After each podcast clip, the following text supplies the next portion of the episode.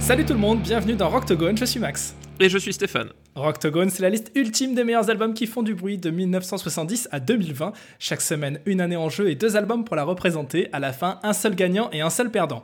Cette semaine, direction 1995. Stéphane, je suis face à un dilemme assez énorme parce que si je dois citer tous les grands albums qui sont sortis en 95, je pense qu'on va y passer la journée. Effectivement, bah c'est le premier épisode qui va durer 5 heures. Accrochez-vous.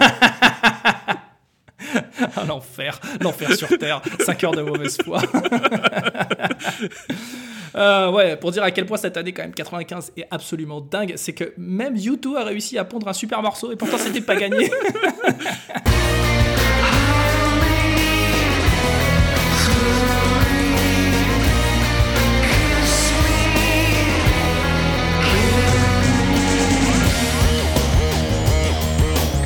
qu'on appelle un miracle. C'est ce qu'on appelle un miracle, littéralement du rock'n'roll. Tu le kiffes ce morceau de YouTube, donc c'est évidemment hein, c'est le morceau qui était sur la BO de Batman Forever, qui lui-même est une sorte de miracle. à son Oui, qui est à, à son niveau. euh, Euh, voilà. Euh, J'irais pas dire que je le kiffe, non. Écoute, euh, c'est le seul super-héros de l'histoire dont on voit les tétons à travers la combinaison, et rien que pour ça, il mérite sa place au Panthéon. C'est vrai, c'est vrai, tout à fait. J'avoue que c'est le seul morceau de YouTube que j'aime bien. C'est même, même pas un troll, c'est la vérité. euh, voyons voir, 95, euh, premier album des... Alors attends, comment ça se dit ça déjà? Faux, faux... Ah, Foo, Fighters, pardon. Ouais, un, un petit groupe. Il n'y a pas eu de suite, hein, c'est dommage, c'était plutôt prometteur, mais euh, ça, ça s'est arrêté là, c'est con. Hein. La vérité, c'est qu'il n'y a pas vraiment une suite, puisque c'est le seul album où Dave Grohl fait absolument tout. C'est c'est l'album de Dave Grohl en fait, plus que des Foo bah, Fighters. c'est son album solo, c'est son seul album solo en vérité. C'est son seul album solo, à tel point que justement le nom Foo Fighters, il il l'a choisi à l'arrache en fait. Genre, C'est vrai. Il, il pensait jamais que ça, allait, que ça allait durer, donc il a pris un nom à la con. Bon Ouais. bah, pas de bol. Et il a été bien avisé de mettre un pistolet euh, sur la pochette. Sur la pochette, C'est oui, Très intelligent de sa part.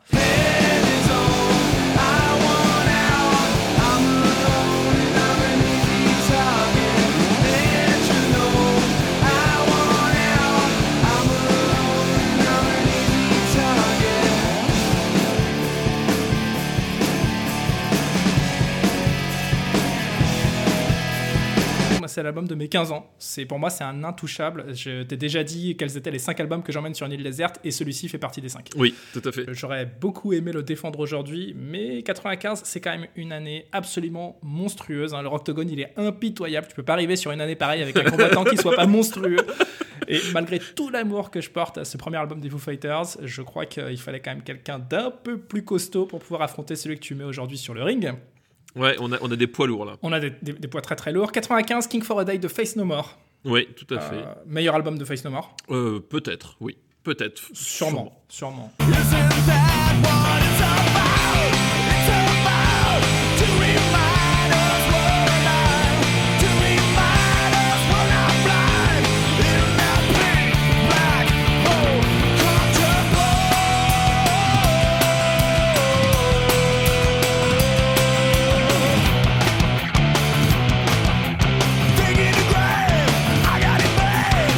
95, It's 5 O'Clock Somewhere de Slash Snake Pit. Le truc imprononçable. Vraiment un album de fou furieux.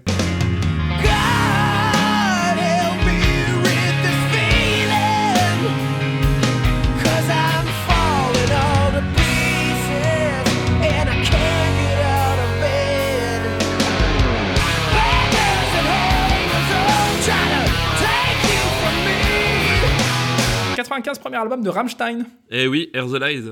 Voilà, alors moi je sais pas du tout le prononcer ce truc là, donc euh, voilà. c'est Air très the le ouais. Voilà, très bien. Air- the Lies. Rammstein. Ein Mensch brennt. 95, premier album aussi pour Silverchair, Frogstomp. Frog Stomp, exactement. Tout à fait. Est-ce que tu kiffes? Je suis pas très très fan de Silverchair. D'accord, alors moi je suis hyper fan, vraiment, j'aime tous leurs albums, euh, et c'est pas forcément celui que je préfère dans leur discographie, euh, j'en parlerai plus tard, mais euh, je trouve que c'est un album très très furieux et qui est un peu sous-estimé à mon sens.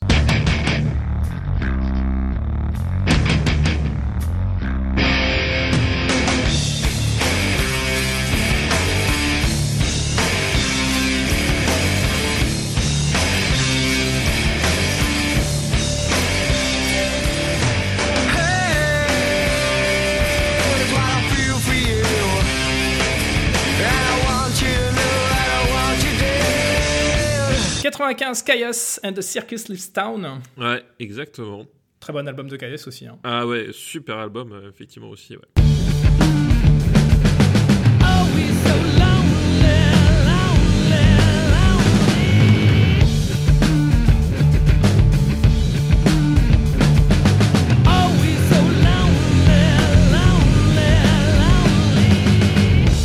Fini la liste. Hein. Des manufactures de Fear Factory sort en 95. C'est vrai. Peut-être le meilleur album de Fear Factory. Peut-être leur meilleur album, effectivement, je pense aussi. ouais. –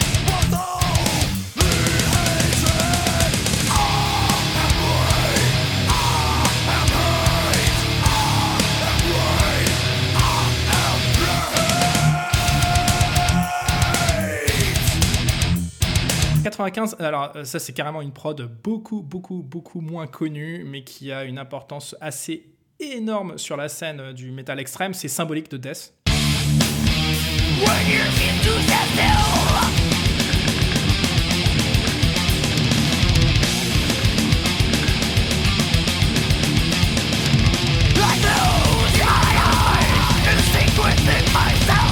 Et pour une perle inconnue, alors ça c'est un truc que je n'aime drop parce que je l'adore, c'est pareil, c'est un de mes albums préférés, c'est Back from the Living de Stevie Salas. qui Et t'avais pas fait une, une mixtape un peu pourrie euh, à cette époque-là que tu vas encore nous name dropper là, genre ah t'as vu, euh, j'ai fait encore un album en 95 et il va être non, non pas cette fois. La première vraie démo que j'ai enregistrée euh, en tant que Zikos, ça devait être en 97. Donc, D'accord, ok. Deux ans après ça.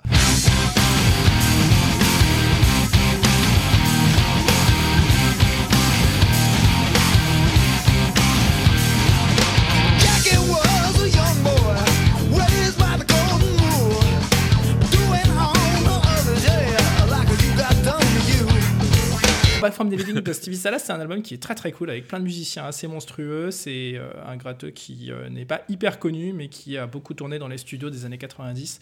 C'est un peu son, son A Night at the Opera, pour situer. C'est son Ah là, meilleur d'accord. album. Ok, c'est je celui qui. Voilà, il a mis 4 ans à le, à le composer. euh, il a une discographie pourtant assez fournie.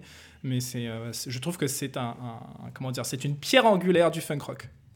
Après avoir cité tous ces poids lourds, évidemment, tout le monde va se dire, ok, il reste qui derrière Qu'est-ce qui reste sur le champ de bataille alors, alors, concrètement, en ce qui me concerne, il reste trois albums. Il y en a un que j'ai failli choisir aujourd'hui. J'ai beaucoup hésité jusqu'à la dernière seconde. C'est Jagged Little Pill d'Alanis Morissette. Est-ce que tu connais, est-ce que tu kiffes cet album, Stéphane? Alors je connais, Enfin, mais connais, remarque, désolé, Oui. je t'interromps direct, Oui. mais évidemment, 33 millions d'albums vendus dans le monde. c'est ça. Je, je pense que tout le monde connaît Évidemment. cet album, ou alors s'il connaît pas cet album, euh, il connaît à minima Ironic. It's like rain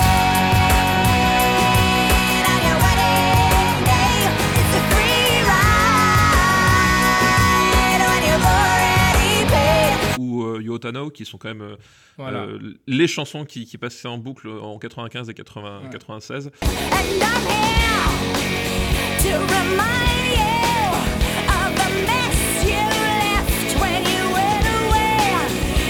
And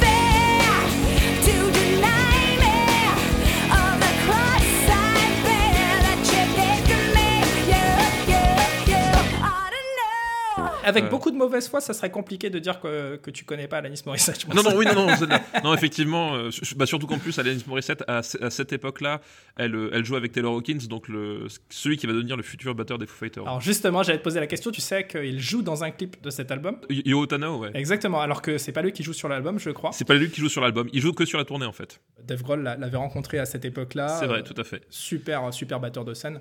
Et est-ce que tu sais qui joue la basse et la guitare? Sur euh, la version album de You Ought to Know Euh, ne serait-ce pas Dave Navarro par hasard? Ne serait-ce pas Dave Navarro Et à la basse, Et à la basse, je sais pas par contre, tu vois. ah bah, qui pouvait jouer avec Dave Navarro à l'époque?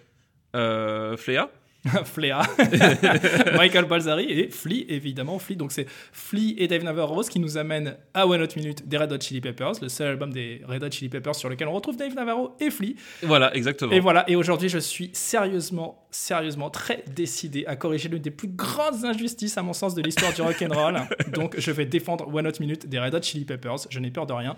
De ton côté, toi, c'est pas de prise de risque. Évidemment, tu défends peut-être l'un des plus grands albums des années 90, qui est Melancholy and the Infinite Sadness des Bah The oui. Smashing Pumpkins. Let's get ready to rumble! Stéphane, deux albums monstrueux aujourd'hui. sur la scène du Rocktogone. Ça va être très très très compliqué de les départager en ce qui me concerne. C'est deux albums euh, que je vénère littéralement. Évidemment, je te laisse commencer parce qu'il y a pas mal de choses à dire sur cet album des Smashing Pumpkins euh, qui est un double album. Ouais, un double album. Euh, bah, tu parlais de d'île déserte. Bah, moi, tu vois, euh, si je devais emmener euh, trois albums sur une île déserte, celui-ci ferait partie d'un des trois. D'accord. En sachant que le deuxième, c'est le premier album des Red Against the Machine, donc qui a déjà été ouais. classé à sa juste place. Et, le, troisième, c'est un album dont on n'a pas encore parlé. dont on n'a pas encore parlé. Voilà. Exactement. Mais ça fait partie. Ouais, pour moi, c'est même au-delà de, de, de l'album culte. C'est vraiment une. c'est un album qui fait partie de moi, je pense.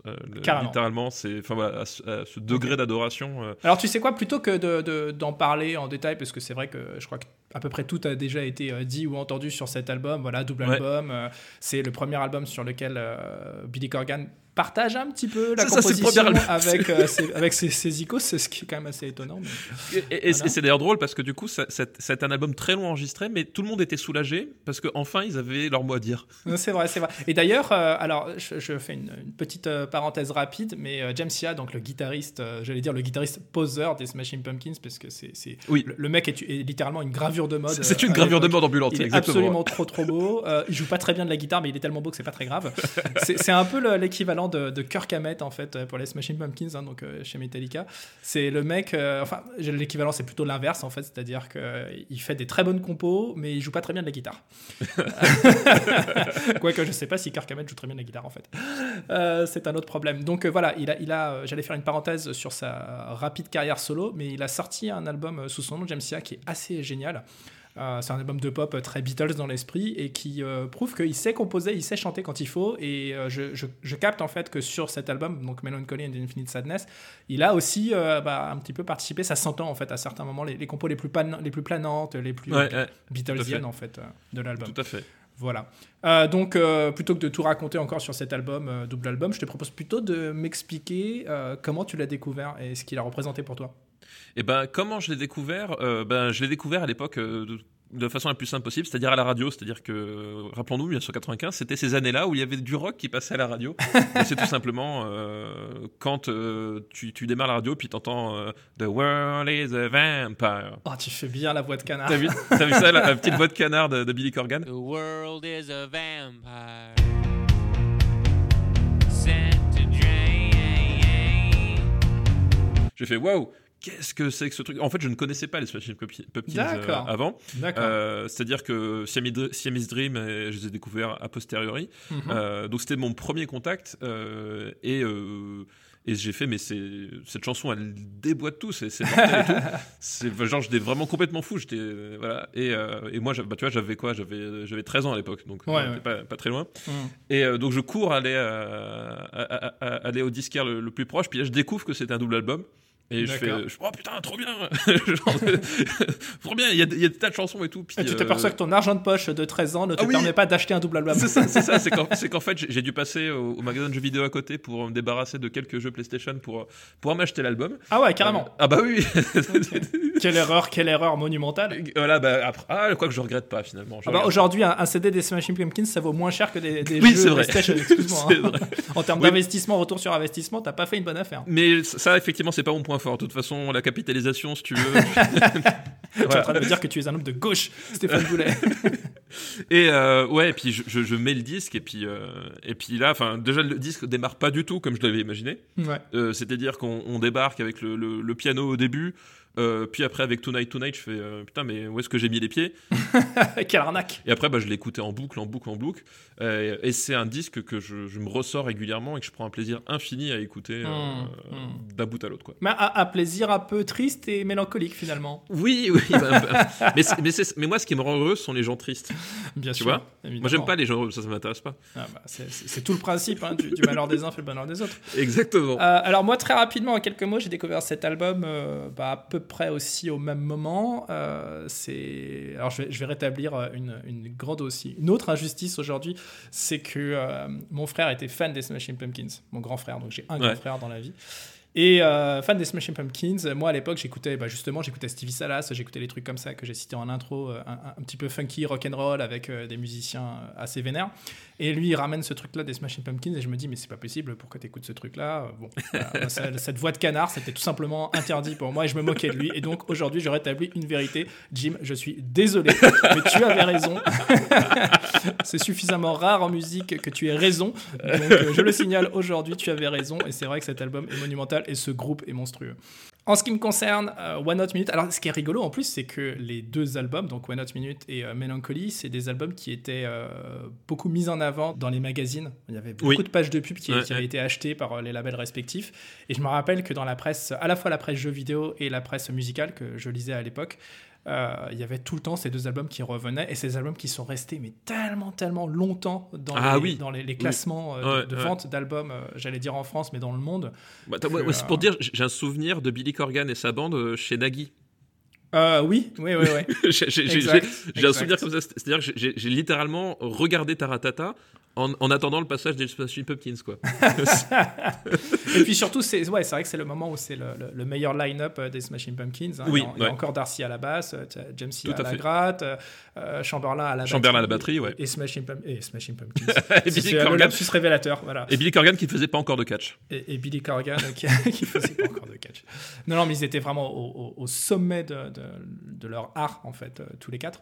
Donc euh, voilà. One House Minute, euh, moi j'ai découvert quelques années plus tard. En fait, j'ai commencé à l'écouter en 99. D'accord. Tout simplement parce que les Red Hot, euh, c'était, je connaissais quelques trucs, Give It Away, des trucs comme ça.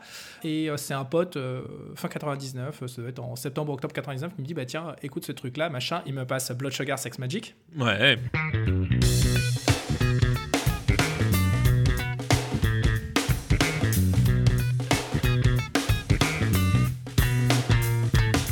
Bassiste en plus, évidemment, Ouais, oui, ça en plus. parlé. tu m'étonnes. Et euh, le truc, c'est que j'écoutais déjà Jane's Addiction.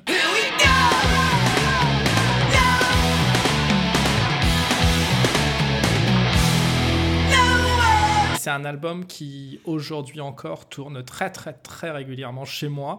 Euh, ça fait partie, je trouve, des, des- des plus grands albums euh, enregistrés dans les années 90 et euh, c'est voilà, c'est un de mes albums préférés aussi. Je sais pas si je le mets dans mon top 5, mais euh, je, je- je le bois littéralement de la première à la dernière note euh, depuis euh, très, très, très, très longtemps.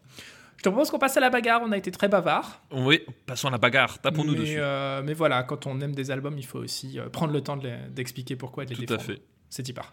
Ladies and gentlemen, boys and girls,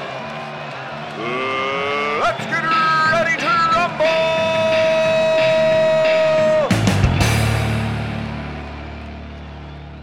Stéphane, notre premier critère, la qualité de nos albums, la prod, l'interprétation. Ça va être très compliqué quand même là. C'est-à-dire que sur l'année 95, euh, on avait tous les deux mis euh, donc chacun nos, nos listes respectives d'albums euh, parmi lesquels on allait en choisir un pour aujourd'hui.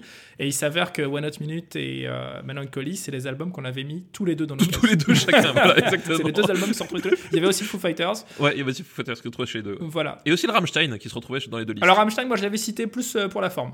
D'accord, ok. Évidemment, Melancholy, euh, quelle production extraordinaire, exceptionnelle. Bah, Il y a très peu d'albums qui soient aussi parfaits que celui-ci euh, dans, le, dans la- le rock. Pour le coup, il profite pleinement du format double album, chose qui, qui arrive pas forcément très souvent, je trouve. Tu sens qu'il y a une effervescence, euh, évidemment, et que c'est une période pour eux de- d'hyper-créativité. euh, Ah ouais, ouais, c'est pas genre on a trois singles et on va remplir après.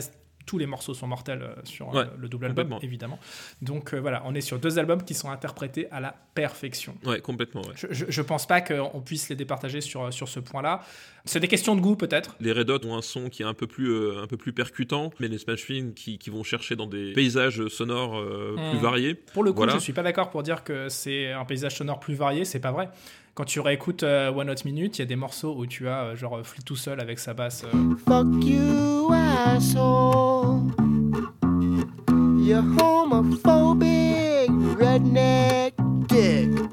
tu, tu- tu as des morceaux qui sont très planants, tu as des morceaux qui sont excessivement agressifs. En fait, c'est l'album le plus agressif que les Red Hot aient jamais enregistré.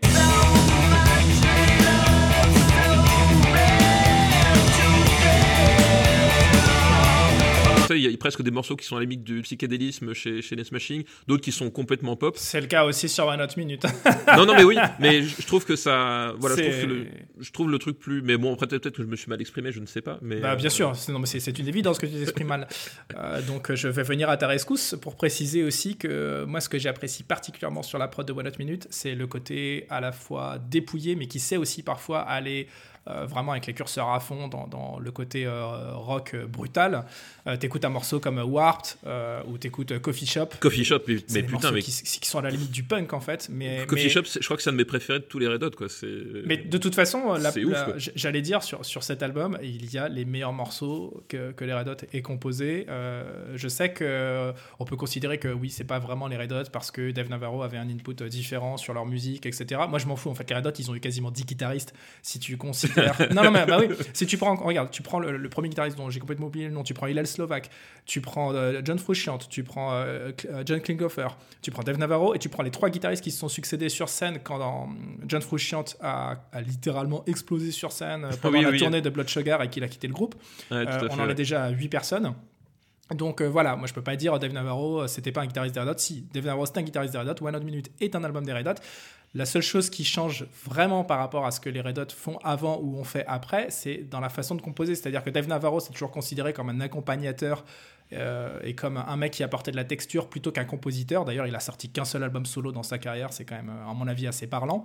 Dans Jane's Addiction, c'était vraiment Perry Farrell, donc le chanteur qui apportait toute la partie créative et c'est lui qui, qui vraiment composait la musique et derrière Dave Navarro venait juste faire de l'habillage. C'est comme ça qu'il se sentait à l'aise, pardon, alors que chez les Red Hot, le process a toujours été différent. C'est on se retrouve tous les quatre dans Ouais, une salle, on fait. jam, on fait le bœuf, machin, et puis euh, on voit ce qui sort, et puis après on demande à un producteur euh, de talent, en l'occurrence Rick Rubin, d'en faire des vraies chansons. Et d'ailleurs, Dave Navarro était, un peu décontenancé par cette façon de travailler. Bien sûr, lui, lui en fait, ça lui parlait pas du tout. Euh, les Red Hot l'ont obligé, en plus, à changer littéralement de matériel. C'est-à-dire que lui, il aimait les guitares euh, de, de- de heavy metal. C'est un mec qui est fan d'Iron Maiden et il s'en cache absolument pas. Il est fan de Black Sabbath. Il aime ces trucs très très lourds et très agressifs. Les sons vraiment vraiment acérés. Euh, les Red Hot, eux, sont fans d'Hendrix et ils ont toujours demandé à leur Mm. guitariste euh, de jouer avec euh, des guitares type Hendrix, donc des, des Fender Stratocaster, des choses plus, plus légères en fait dans l'approche du son. Donc ils l'ont carrément, ils ont essayé de le twister et évidemment ça ne fonctionnait pas. Clairement c'est un album qui est littéralement, si on peut utiliser ce terme au moins une fois dans les 50 épisodes, c'est un album qui est malade. C'est vraiment un album malade, c'est un album qui a été composé dans la douleur, ça se sent, ça s'entend, chaque compo respire la souffrance, à la fois musicale et dans les paroles et dans les mélodies.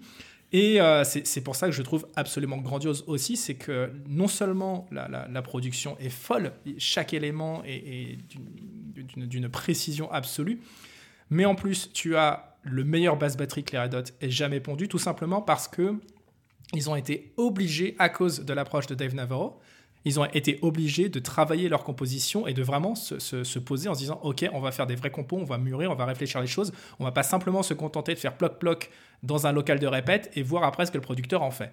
Et rien que pour ça, je trouve que cet album mérite d'être remis en avant et, de, retrouver la juste place qu'il aurait dû avoir dès le début, à savoir c'est l'album le mieux composé, le mieux travaillé, le plus, euh, magistral que les Red Hot aient jamais, jamais enregistré. Tu sais que tu, on va recevoir plein de lettres de fans du coup. hein. Je- J'en ai rien à foutre. Je ne suis pas un fan des Red Hot. Je trouve que les Red Hot ont fait plus de mauvais albums que de bons albums. Donc, Euh, je- je- je- ils ont fait combien d'albums en tout en fait? Euh, beaucoup trop.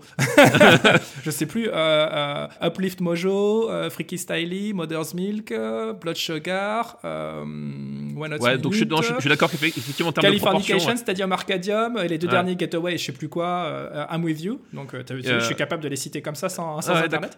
Euh, ouais. Donc ça fait 10, hein, si je dis pas de bêtises. Oui, donc effectivement, ils ont fait plus de mauvais que de bons, je suis d'accord. Bah, Blood, Sugar et Blood Sugar est monstrueux, mais quand tu remets aujourd'hui Blood Sugar euh, sur ta platine, bah, tu t'aperçois que le son il a un petit peu vieilli et que c'est euh, voilà, c'est ancré dans l'époque, notamment le son de la caisse claire. Je sais que toi t'es batteur et que t'es sensible à ça, le son de la caisse claire avec beaucoup de reverb. oui, euh, ouais, est, ouais. il est typique de ce qui se faisait au début des années 90 et c'est un son qui vieillit très très mal en fait.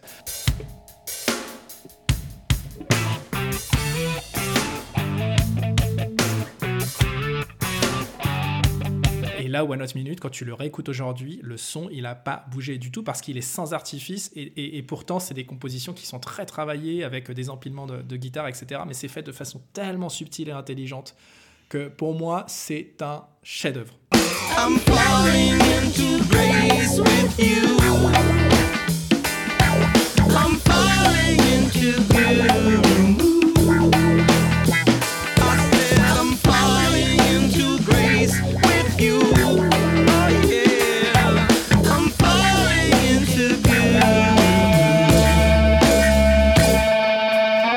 Face, t'as les euh, Smashing Pumpkins euh, qui sortent un album euh, qui n'est pas différent de ce qu'ils faisaient vraiment avant en termes de- d'approche, euh, de, de production et de composition. C'est juste que ils ont eu euh, plus de temps et plus de moyens pour que le son soit le plus propre possible. Ah bah oui, c'est à, tous les niveaux. Puis euh, c'est vrai qu'ils ils sont à l'aise dans, dans, tout ce qu'ils font. Enfin vraiment, c'est un album où il y a vraiment rien acheté. Et puis euh, c'est un groupe aussi qui entérine un truc euh, qui, moi je trouve assez rare personnellement. C'est un groupe de rock qui réussit à faire des balades monumentales.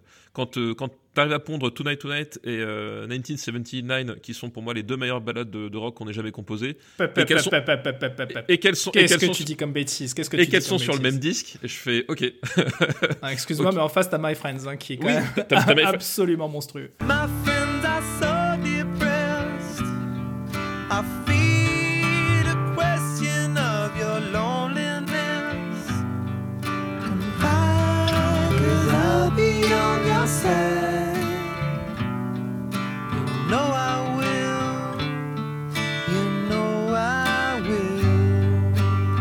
My Friend qui est, qui est très très bien aussi, mais euh, ce qui ressort, moi, c'est des chansons qui me filent des, des frissons à chaque fois, quoi. C'est Mm. imparable.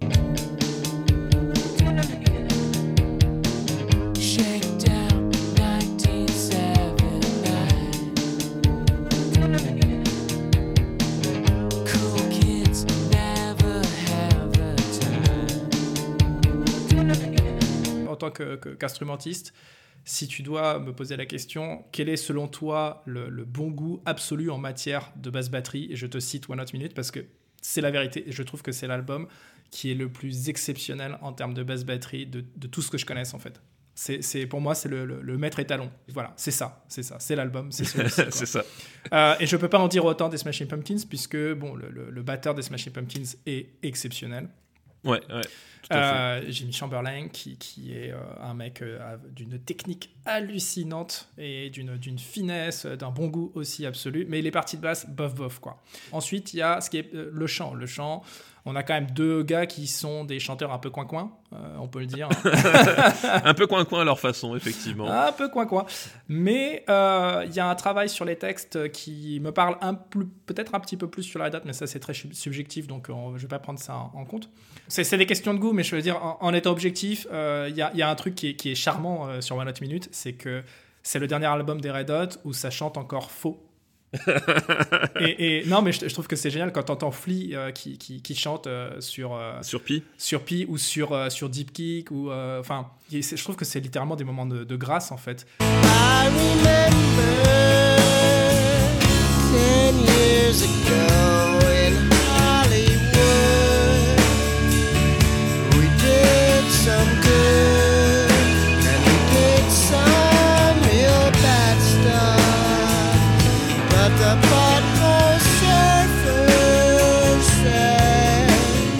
c'est le seul album des Red Hot où ils se livrent vraiment où les, mecs euh, mettent leur trip sur la table en disant bah en fait euh, on va pas bien euh, nos potes euh, on a plein de potes qui sont morts autour de nous il y, a- il y un vrai souci de fonctionnement au sein de notre famille les Red Hot c'est une famille et c'est une famille dysfonctionnelle à ce moment-là avec Dave Navarro qui ne réussit pas à s'intégrer. Et vraiment, cet album, il porte à la fois un, petit message d'espoir et en même temps, c'est tout le mal-être dont, dont- comment dire, c'est tout le mal-être dont peut faire preuve euh, bah, tout simplement des, des héroïnomanes euh, qui voient leurs potes mourir les uns après les autres avec la seringue dans le bras. Les paroles de Tearjerker parlent directement de Kurt Cobain. de Kurt Cobain, tout à fait, ouais. Transcending, euh, qui parle de River Phoenix. C'est un, un album malade, fait par des malades et euh, qui est d'une poésie, je trouve, exceptionnelle, extraordinaire. Ok. non, mais que, que je, je- je ne saurais pas comment euh, embrayer là-dessus. Bah, Il n'y a qu'une seule façon d'embrayer là-dessus, C'est quoi? C'est de me donner le point, tu le sais. Non, je peux pas te donner le point.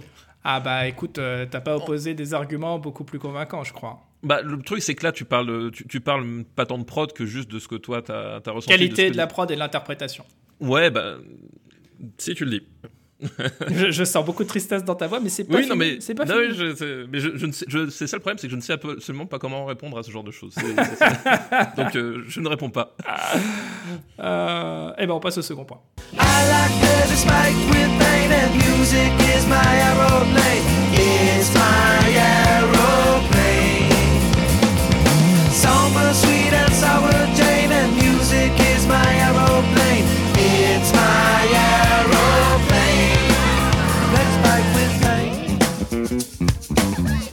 Stéphane, le second point, c'est l'originalité. Ce que, ce que font les Smashing Pumpkins sur cet album-là, personnellement, j'ai jamais entendu un groupe qui exploitait aussi bien le format qu'ils avaient décidé d'utiliser. C'est un trip euh, intégral de, de A jusqu'à Z avec euh, l'utilisation de ces deux disques. Oh, euh, J'ai envie de te dire, avant ça, il y avait Led Zepp et Queen, quoi. Il y avait, il y avait The Cure aussi. euh, C'est c'est le croisement, on va dire, entre, entre Led Zepp et The Cure, quoi, Melancholy. Ouais, alors j'ai jamais réfléchi au truc comme ça, mais je trouve que ça sonne ni comme l'un ni comme l'autre. Enfin, Non, non, bien sûr, bah, c'est le principe euh, des crossovers, c'est que ça, ça, ça propose une, une formule différente, mais, mais les influences sont quand même assez faciles à, à discerner, je pense. Ouais, peut-être, je sais pas. Non Euh, Bah écoute, je sais pas. euh, autant les Cure, je- mais autant Led Zepp, tu vois, il y a pas du tout le côté bluesy de, de, de Led Zepp. C'est Il y a vrai. pas le, euh, tu vois, il y a, pas cet aspect-là. Mm. On est vraiment sur un truc. Enfin, tu vois, t'as à la fois des trucs extrêmement directs comme comme Zéro. Elle elle est tellement efficace que, euh, que Evanescence l'a repris sur son live. C'est vrai. je sais pas. T'es deg, hein Euh, voilà, et, et à la fois des trucs complètement alambiqués, euh, comme Porcelina, des trucs. Enfin, tu vois. Il Mhm. y, a, il y a vraiment un truc euh, assez, euh, assez, assez fou. euh, vrai, dans, dans ce qui est proposé, dans la, dans la façon dont c'est agencé, quoi. c'est vrai, c'est vrai. Wanna go for a ride?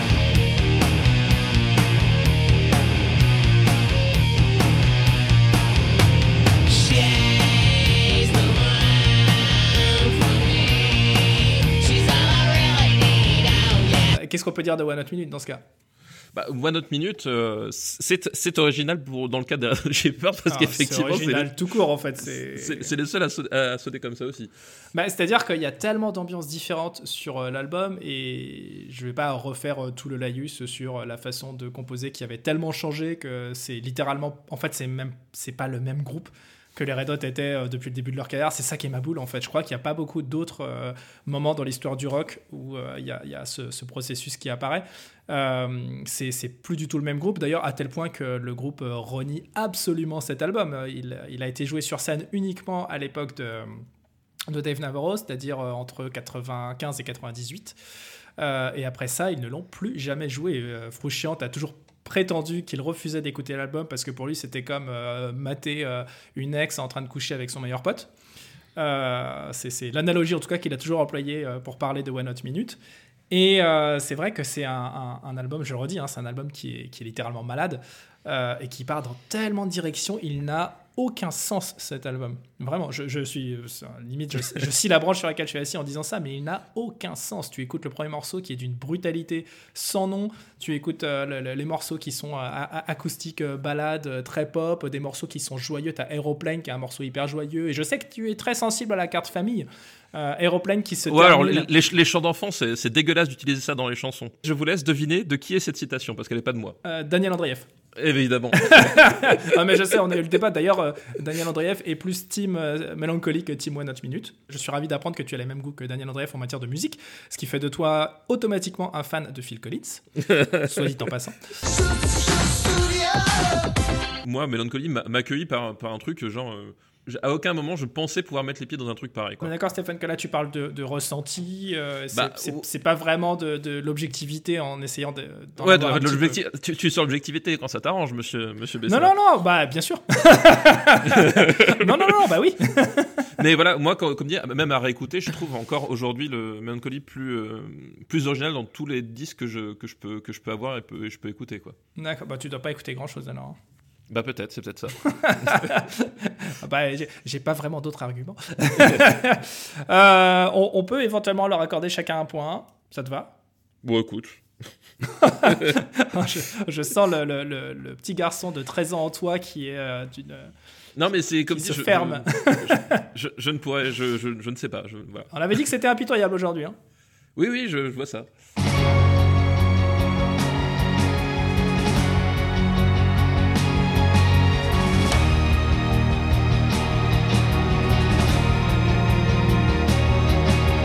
Deux points pour euh, les Red Hot Chili Peppers, on a un point pour les Smashing Pumpkins, et on arrive à notre troisième point, qui est très très important, puisque c'est l'importance historique. Donc moi j'ai envie de dire, on a un album que même les musiciens du... qui l'ont fait refusent de jouer aujourd'hui. Voilà. Ça prouve à quel point il est fou, cet album. Et c'est rigolo de le souligner, mais importance historique, euh, évidemment, enfin je je vais même pas te contredire, évidemment que c'est Mélancolie en fait. Ouais, Il bah n'y oui, a pas de discussion, il n'y a pas de débat, ça serait débile de ma part d'essayer de débattre là-dessus. Il n'y a pas de débat en fait. Il n'y a pas de débat, effectivement. Oh non, mais Melancholy, c'est 10 millions d'albums euh, à peu près dans le monde. Euh, One Hot Minute, ça doit être à peu près 4 millions d'albums, donc euh, rien que pour ça en termes de popularité. Et tu sais que je manie euh, parfois la mauvaise foi. Non. Alors là, je suis Mais là, pas... j'ai même pas envie de me lancer. Parce que là, c'est vraiment, ce sera pas mauvaise foi, je vais passer pour, un- pour le, le guignol absolu. Allez, on enchaîne.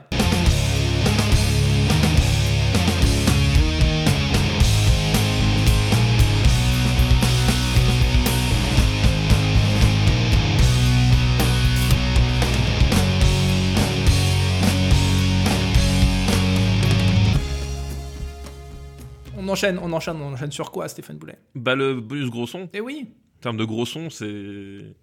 C'est deux monuments. Alors qu'est-ce qu'on fait maintenant, comme disaient nos amis de Playmo C'est vrai c'est- Bah oui, tout ça a déjà été fait soi-disant, alors qu'est-ce qu'on fait maintenant? Il y a qu'à tout foutre en vrac, tataou, tataou. Playmo est back, back, back, Suga, tataou, tataou. Ça a déjà été fait, soi-disant. Mais alors, qu'est-ce qu'on fait maintenant? J'ai pas assez de culture euh, plémotique C'est pour vrai avoir la référence. Ouais. Ah, Ouais, je connais mes classiques, hein. je vois ça. Ouais, je vois ça. Ah bah putain, Ah, ça valait le coup. Donc, euh, qu'est-ce qu'on fait? Bah, euh, Attends, ah, et tu sais ce qu'il faudrait là? C'est le son du double KO de Street Fighter. c'est ça. Alors, il y a deux solutions. Vas-y. Soit on consacre aucun de ces deux albums et on dit, bah tant pis, on met aucun de ces deux albums dans le Rock to Go Hall of Fame. Ok. Soit on les met tous les deux. Ok. J'ai envie de te dire, avoir un Rock and Roll Hall of Fame sans les Smashing Pumpkins et sans les Red Hot Chili Peppers, on aurait l'air un peu de guignol. voilà, c'est- mon avis. Hein. Euh, Après, Ouais, alors, attends, te- bon, euh, t'as combien d'épisodes de Super Ciné Battle dans les pattes? Euh, j'en ai beaucoup. Voilà, beaucoup donc, trop. Bon, en ce qui concerne, 113 en ce qui concerne le fait de passer pour un guignol, visiblement, c'est pas trop un problème pour toi. Non, bah, nous, pour, pour moi c'est un problème, mais ça l'est pas pour Daniel, c'est surtout ça. Pourquoi est-il aussi méchant? C'est le moment aussi de préciser, euh, petite anecdote pour les geeks, on n'est plus à ça près maintenant vu la longueur Non, oui, de cet ouais. épisode un petit peu particulier. c'est le moment de préciser que euh, Billy Corgan des Smashing Pumpkins et Dave Navarro, donc des, des ex-Red Hot, euh, sont deux super potes et ils ont déjà tourné ensemble en fait. Et Billy Corgan lui a dit euh, Mec, t'as fait à peu près tout ce qu'il était possible de faire dans l'histoire de la musique. Est-ce que ça te dirait d'aller jouer dans une librairie? Et, et donc, en fait, euh, il y, a- il y a un bouquin sur Billy Corgan qui sortait à ce moment-là. Excellent. Et donc, c'était en 2009. Et euh, donc, tu as une, quelques vidéos sur Internet qui traînent de ce concert dans une librairie où tu as des morceaux de Billy Corgan qu'il a d'ailleurs jamais enregistré, je crois, après. Et tu as Dave Navarro à la guitare, et c'est un petit peu ma boule. C'est vraiment deux super potes. euh, C'est là aussi des destins qui sont un peu liés, quoi. Eh ben écoute, euh, je crois qu'on y est. On y est, ça y est, nous sommes arrivés euh, au bout de cet épisode. Ça fait plusieurs jours que j'appréhende l'enregistrement de cet épisode parce que. non, mais eh, je t'avoue que je, je ne voulais pas que One Hot Minute euh, soit exclu de notre Go Hall of Fame. Je sais que. Mais moi j'avais la même appréhension avec euh, Melancholy and the Infinite Sadness en, en me disant le truc c'est que Max il va arriver et il va me faire des prises de Krav Maga, j'aurais rien pu faire. et c'est ce que t'as fait. J'avais j'avais prévu, j'avais prévu un peu mon coup. Euh, J'avais pas forcément imaginé que ce serait cette issue-là, mais euh, voilà. En tout cas, on, on y est et on, on va l'assumer jusqu'au bout.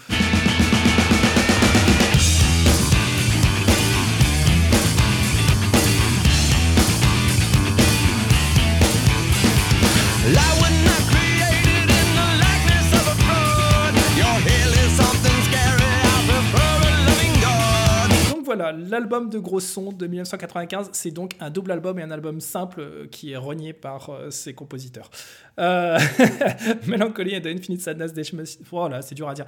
Melancholy and the Infinite Sadness des Smashing Pumpkins et One Hot Minute des Red Hot Chili Peppers. Comme toujours, retrouvez notre playlist Spotify et Deezer augmentée chaque semaine de deux titres tirés des albums que nous venons de défendre. Stéphane, pour représenter Melancholy, tu choisis Bullet with Butterfly Wings. Parce que le monde est un vampire finalement. Parce que le monde est un vampire exactement, tout doudoudoum, toum toum. Voilà. ouais, voilà. Euh, On, a- mais on est un peu des rats en plus, euh, emprisonnés, Voilà. enfin, bon. on, on est un peu comme des rats dans une cage Ouais. et euh, voilà. Malgré tout notre âge, hein, d'ailleurs. Voilà. Bien sûr. Bien sûr,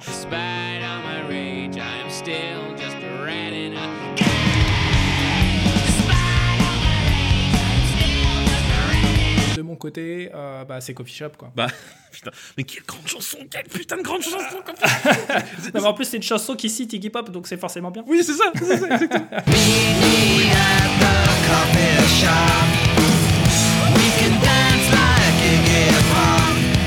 On s'était posé la question, éventuellement, si jamais ton album gagnait, euh, de mettre euh, deux morceaux, puisque c'est un double album. Double album, c'est ça, on s'était posé la question, On s'est posé la question. On s'est posé la question. Et on aurait mis quoi en deuxième morceau?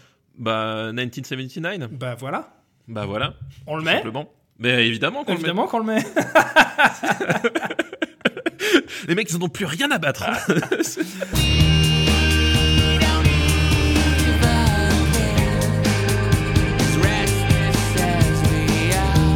Bonne écoute, partagez tout ça pour répandre la bonne parole et dites-nous à votre tour quel est selon vous le meilleur album de gros son de 1995. Retrouvez-nous sur le Discord du RPU, sur le site officiel rockzone.fr et d'ici à la semaine prochaine, continuez à faire du bruit.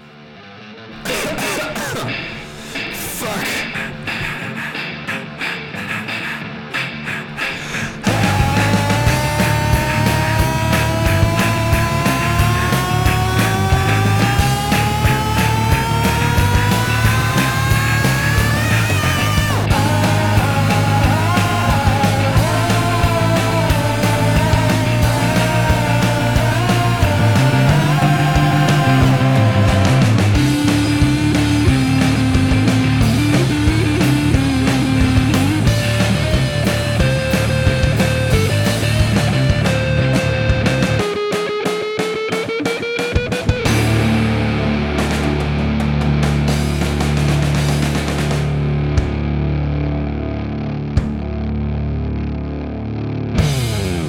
À nous quand même de trouver une année sur laquelle on défendra pas d'album.